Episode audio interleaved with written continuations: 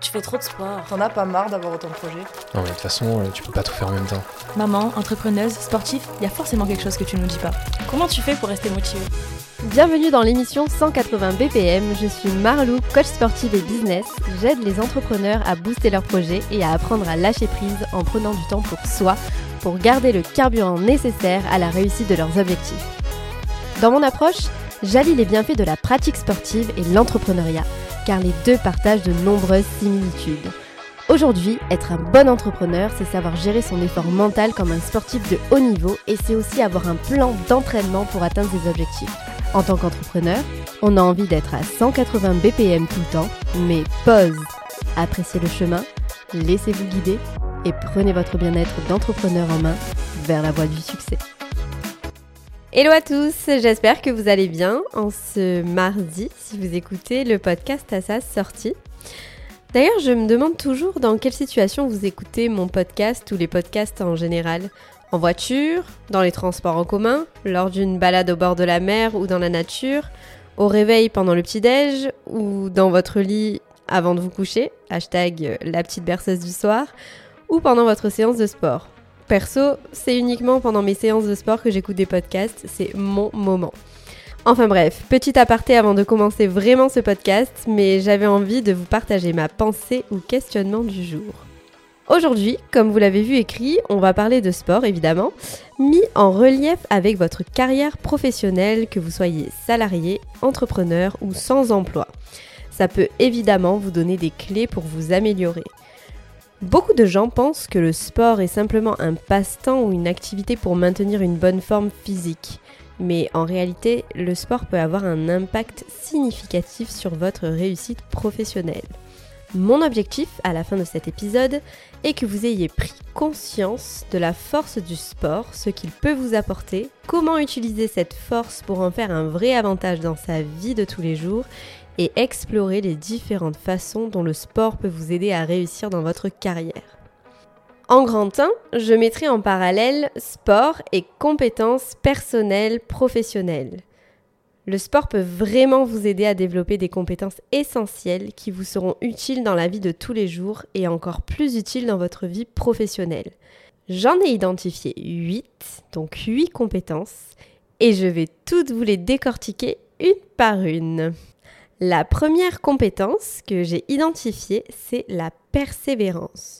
Traduction, ne rien lâcher, aller au bout même si on ne voit pas forcément les résultats tout de suite, faire confiance au process. Il est très rare d'avoir des résultats immédiats sur les actions que l'on met en place aujourd'hui. Et on a tendance à se décourager très vite, surtout avec la culture euh, de l'instantanéité, des réseaux sociaux où l'on voit toujours le haut de l'iceberg, la réussite. Et pas vraiment ce qui se cache en dessous, soit les années de travail acharné, les échecs, les doutes, les déceptions, les critiques et j'en passe. Et le sport, ça nous permet de développer cette capacité à être persévérant. La deuxième compétence est la discipline. Certains parlent de motivation, mais je trouve que le mot discipline est le mot le plus juste à utiliser. Au-dessus de la motivation, la discipline fait qu'on ne réfléchit plus. On fait, on agit, c'est mécanique. On ne se pose pas la question si on doit le faire ou pas, si c'est utile ou pas, si on a envie ou pas. On le fait et puis c'est tout. Et être discipliné dans sa vie pro nous permet d'effectuer mécaniquement des tâches qui nous mènent vers notre but, sans rechigner et sans trop réfléchir. Et il n'y a plus question de flemme, c'est fini. La troisième compétence que j'ai euh, identifiée, c'est la capacité de travailler en équipe. Quel que soit le sport que l'on fait, on travaille forcément à un moment donné en équipe. Que ce soit avec son coach qui va nous montrer des exercices, qui nous élabore un programme, ou que ce soit avec ses proches qui vont être là pour nous soutenir lors d'une épreuve sportive, ou avec nos coéquipiers qui vont être là si on tombe, si on a besoin d'aide, et vice-versa. Le sport, c'est le partage avec l'autre. Et dans notre vie professionnelle, on va être confronté à travailler en équipe, que ce soit avec ses collaborateurs, ses clients ou ses collègues de travail. Et avoir cette compétence, c'est primordial dans notre vie professionnelle. La quatrième compétence, c'est la gestion du stress. Le sport nous apprend à canaliser notre énergie, qu'elle soit positive ou négative. Ça nous recentre, on prend du recul, on souffle et on élimine les mauvaises pensées et surtout le mauvais stress, celui qui appartient à des événements qu'on ne maîtrise pas. Le fait de faire du sport, ça nous aide à réduire notre taux de stress, mais ça nous aide énormément aussi sur la gestion du stress. Surtout si on est amené à faire des compétitions sportives. Donc hyper hyper bénéfique de faire du sport pour gérer son stress et si jamais voilà, on a vraiment un problème de gestion du stress, c'est super et je vous conseille de prendre note et de vous mettre à faire du sport pour cette quatrième compétence clé qui peut être développée grâce au sport. La cinquième compétence, euh, c'est l'organisation. On apprend en fait en faisant du sport à structurer et à prioriser, à faire de la place dans son agenda, car le temps bah, n'est pas infini. On manque tous de temps, hein, pour, euh, pour, faire un petit peu une aparté. Euh, on, manque tous de temps euh, pour faire tout ce qu'on voudrait faire en fait dans une seule journée. Qu'on soit maman, qu'on soit entrepreneur, qu'on soit salarié, on a tous nos contraintes et on a tous mille et une choses à faire et on a tous une charge mentale de fou. Et grâce en fait à la rigueur d'un plan d'entraînement, donc côté sportif, on comprend l'importance de compartimenter sa vie et d'organiser les choses. Et d'ailleurs, être organisé, ça n'a pas qu'une incidence positive sur notre agenda, notre business ou notre vie personnelle. Organiser ses idées, son temps et ses tâches, les poser à l'écrit, ça nous permet de réduire considérablement notre charge mentale, qu'elle soit sur le plan perso ou pro. Et qui dit moins de charge mentale dit meilleure santé mentale. La sixième compétence déjà euh, euh, que j'ai relevée, c'est savoir déléguer et faire confiance. Donc ça découle de notre besoin d'organisation. Comme on l'a dit plus haut, le temps n'est pas infini.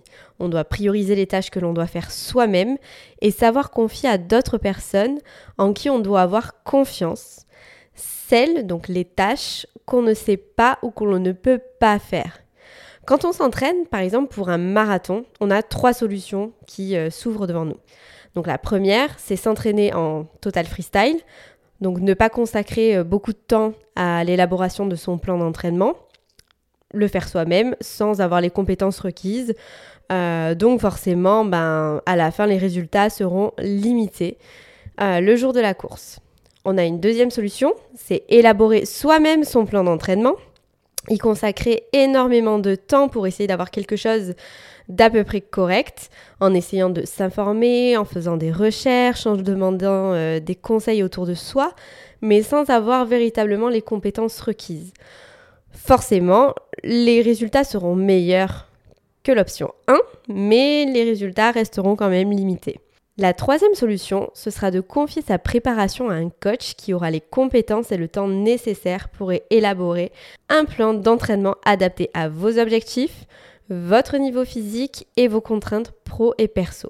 Ça demande forcément un investissement financier, mais aussi faire confiance en fait à une autre personne que soi dans sa propre préparation. Ce qui est certain, c'est que les résultats seront vraiment optimisés et au rendez-vous. Vous gagnerez plus en fait sur le plan personnel à investir dans un coach, investir en vous en fait, plutôt que de laisser le hasard faire les choses si vous choisissez l'option euh, freestyle, ou la perte de temps avec un investissement en temps euh, que vous allez consacrer en élaborant vous-même votre programme d'entraînement. Et en plus, euh, ce volume temps, ben, ça va pas être significatif des résultats que vous allez en fait obtenir. Donc gros investissement en temps, pour peu de résultats. Et c'est pareil en fait dans la vie pro. Soit euh, vous souhaitez tout gérer, et certes vous serez en contrôle de tout, mais le temps étant limité, vous ne serez pas en capacité de développer chaque petite partie de votre projet. Vous allez vous épuiser et des fois renoncer. En apprenant à déléguer des tâches qui ne sont pas prioritaires à un professionnel ou qui peuvent vous décharger considérablement, cela vous permettra d'être plus productif, plus réactif, d'atteindre rapidement vos objectifs, scaler, faire grandir vos projets, votre entreprise, votre ampleur au sein de la société dans laquelle vous êtes salarié. Et qui dit déléguer ne veut certainement pas dire ne plus rien maîtriser. La septième compétence euh, que j'ai identifiée, c'est la prise de décision. Oui, le sport nous aide à développer cette compétence, notamment dans les situations de stress et d'urgence. Quand vous faites un sport d'équipe, par exemple euh, comme le, handball et le foot, vous allez suivre un plan, une tactique, euh, mais que vous allez devoir forcément adapter sur le moment et en permanence en fonction de votre adversaire, de l'équipe en face, en face de laquelle vous jouez, de votre forme du jour et de tous les événements extérieurs. Et c'est pareil aussi pour les sports individuels, que ce soit par exemple la course à pied, vous allez avoir un plan pour votre course, mais qui va forcément dépendre de votre forme le jour J et des éléments extérieurs comme euh, la météo par exemple. C'est valable aussi pour les sports où vous avez un adversaire, comme euh, en tennis euh, ou en boxe, où parfois ben, votre plan peut ne pas suffire pour gagner.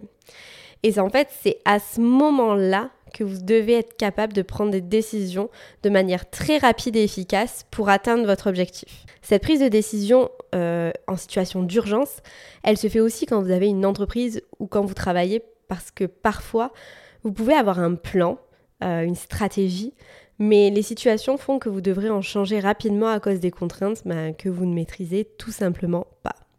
La dernière compétence que j'ai envie de vous partager, c'est pour moi la plus importante car cette compétence, je la travaille chaque jour de ma vie. C'est pour moi la plus difficile, mais celle qui permet vraiment de réussir selon moi. Et le sport m'aide vraiment pour ça. La dernière compétence, c'est la patience. Je ne suis pas du tout patiente. C'est un de mes traits de caractère horrible et un de mes, euh, je pense, pires défauts. Euh, donc la patience, ça rejoint quand même la persévérance. Donc quand on démarre euh, une activité sportive, il faut faire preuve à la fois de patience et de persévérance. seuls ceux en fait qui auront compris ça iront au bout et atteindront leurs objectifs. Et une fois chose faite, ils comprendront l'importance d'être patient d'apprécier le chemin et de ne pas se focus sur le résultat. Car le résultat, attention, écoutez bien, le résultat est la conséquence des moyens que l'on met en place. Si je fais le parallèle avec ma préparation marathon, toutes les étapes, toutes les séances vont m'amener vers mon objectif final. Le premier donc euh, objectif que je me fixe, c'est de finir mon marathon, évidemment, et le deuxième, parce que je suis euh, challengeuse et un peu ambitieuse, c'est de le faire en moins de 4 heures. Donc pour cela, il va falloir que je fasse preuve de consistance et surtout de patience. Si j'arrive par exemple sur mon marathon sans préparation, je suis sûre de déjà de ne pas pouvoir le faire en moins de 4 heures, ça c'est clair, donc je peux rayer euh, mon objectif 2. Et peut-être que j'arriverai effectivement à le terminer, tant bien que mal, parce que je cours et que j'ai quand même, je suis assez sportive. Donc je me dis, bon, bah, peut-être que j'arriverai tant bien que mal à le terminer, mais ce sera dans la souffrance, dans le passage en force. Et à l'arrivée, je serai complètement épuisée et je ne savourerai même pas le bonheur de l'atteindre mon objectif. Quand on lance un projet, donc pro, ou quand on prépare un projet euh, dans son entreprise, qu'on démarre euh, une nouvelle mission, on a tendance à vouloir sauter pas mal d'étapes pour arriver droit au but. On veut le résultat tout de suite. On a parfois tendance à se décourager, des fois abandonner trop rapidement des stratégies parce qu'elles ne fonctionnent pas aussi vite que l'on voudrait. On n'observe pas les résultats assez vite que l'on voudrait. Et ça, c'est vraiment la culture de l'instantanéité. On veut tout tout de suite et on veut le résultat maintenant. Mais quand on fait le parallèle en fait avec son entraînement sportif, on se rend compte que celui qui finit son marathon, bah, c'est celui qui reste constant et régulier, pas celui qui saute toutes les étapes, qui saute sans cesse des stratégies et qui part dans tous les sens. Sur un marathon, d'ailleurs, il est conseillé, ouais, je suis désolée, je parle beaucoup de marathon parce que c'est ma prépa actuelle, hein, vous l'aurez compris. Euh, du coup, j'aime bien imager euh, mon podcast euh, avec des, faits concrets que je vis euh, réellement. Donc euh, sur un marathon, il est conseillé de ne pas partir trop vite, même de tirer le frein à main sur les 30 premiers kilomètres. Là, on peut se dire, what? Mais hum, voilà, c'est vraiment, euh, vraiment ça qui est conseillé. Et hum, pendant ces 30 premiers kilomètres, on aura l'impression en fait de ne pas avancer. Ça va être un peu horrible parce que voilà, on tire le frein à main, on a juste envie de lâcher les chevaux, mais non, on, voilà, on aura l'impression de ne pas avancer, mais c'est vraiment ça qui va permettre de tenir sur les 42 km et de finir ce marathon. Si on part comme un bourrin, donc si on lâche les chevaux, bah c'est pas la même et on risque de finir cramé. Donc le sport, comme je le disais, ça nous apprend vraiment la patience, ça nous permet de comprendre l'utilité du process, de suivre les étapes et les compartimenter et se faire confiance. Donc ces compétences, si je récapitule, la persévérance, la discipline, la capacité à travailler en équipe, la gestion du stress, l'organisation, savoir déléguer, savoir prendre des décisions dans des situations d'urgence, savoir faire preuve de patience, sont toutes des qualités recherchées par les employeurs et sont nécessaires quand on est entrepreneur. Ces compétences transférables peuvent être appliquées dans votre vie professionnelle et elles vous permettent de mieux collaborer avec vos collègues, de mieux gérer votre temps et de mieux gérer votre charge de travail. Maintenant que j'ai fait ce, gros topo sur les compétences, en grande 2, donc toujours sur le thème du sport pour réussir sa carrière pro, bah le sport nous apporte des bienfaits insoupçonnés très utile à notre vie professionnelle.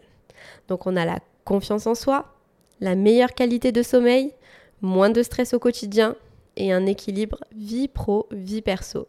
Donc comme je le disais plus haut, le sport nous aide à gérer le stress et à maintenir un équilibre sain entre vie pro et vie personnelle.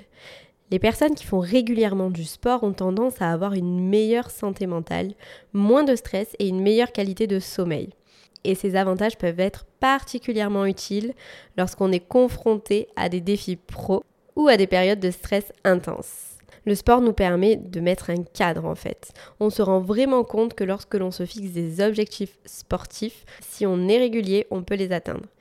Et ça, c'est un vrai booster de confiance en soi dans la vie pro. En grand 3, chose un peu sous-estimée, c'est que le sport peut nous aider à développer notre réseau professionnel et donc booster notre carrière. Oui, oui, les clubs de sport, les salles de sport, les équipes sportives sont souvent composées de personnes euh, ayant des antécédents professionnels différents, ce qui peut vous aider à établir des relations avec des personnes en dehors de votre domaine d'activité. Et ça, c'est hyper enrichissant. Et participer à des événements sportifs, euh, ça peut également vous donner euh, l'occasion de rencontrer de nouvelles personnes, d'échanger des idées et de développer votre réseau professionnel. Et ça peut être un vrai booster de carrière car les opportunités naissent des rencontres. Dernier point euh, très très important, hyper hyper important, c'est que le sport peut vous aider à renforcer votre image de marque personnelle, votre personal branding. Oui oui, ça existe. Les personnes qui pratiquent régulièrement des sports sont souvent perçues comme étant disciplinées, engagées et motivées. Ces qualités peuvent être très utiles dans une variété de contextes professionnels, tels que les négociations, les présentations et les entretiens d'embauche.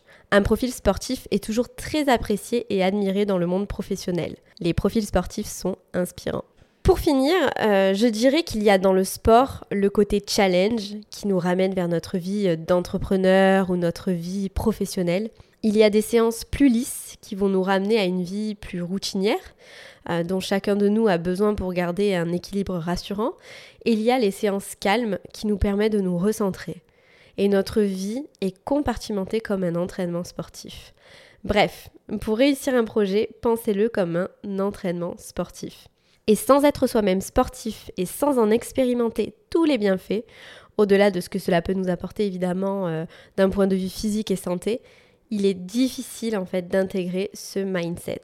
L'entrepreneuriat, c'est du sport. Être un bon manager, c'est du sport. Être un bon chef d'équipe, c'est du sport.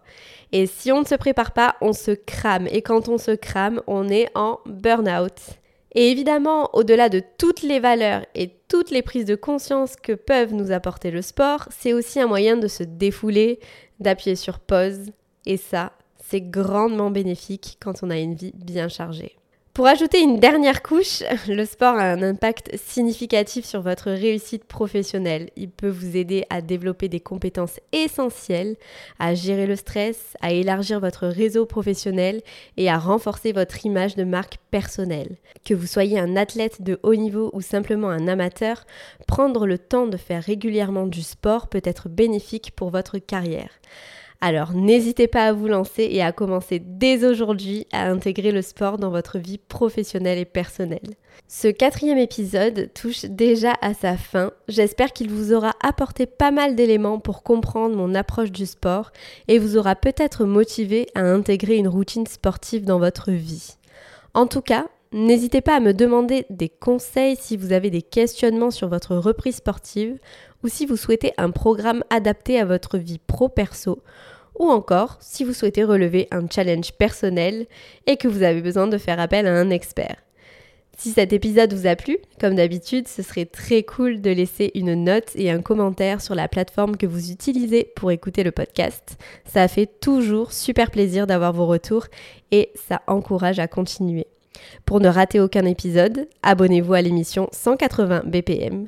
On se retrouve mardi prochain pour un nouvel épisode. Ciao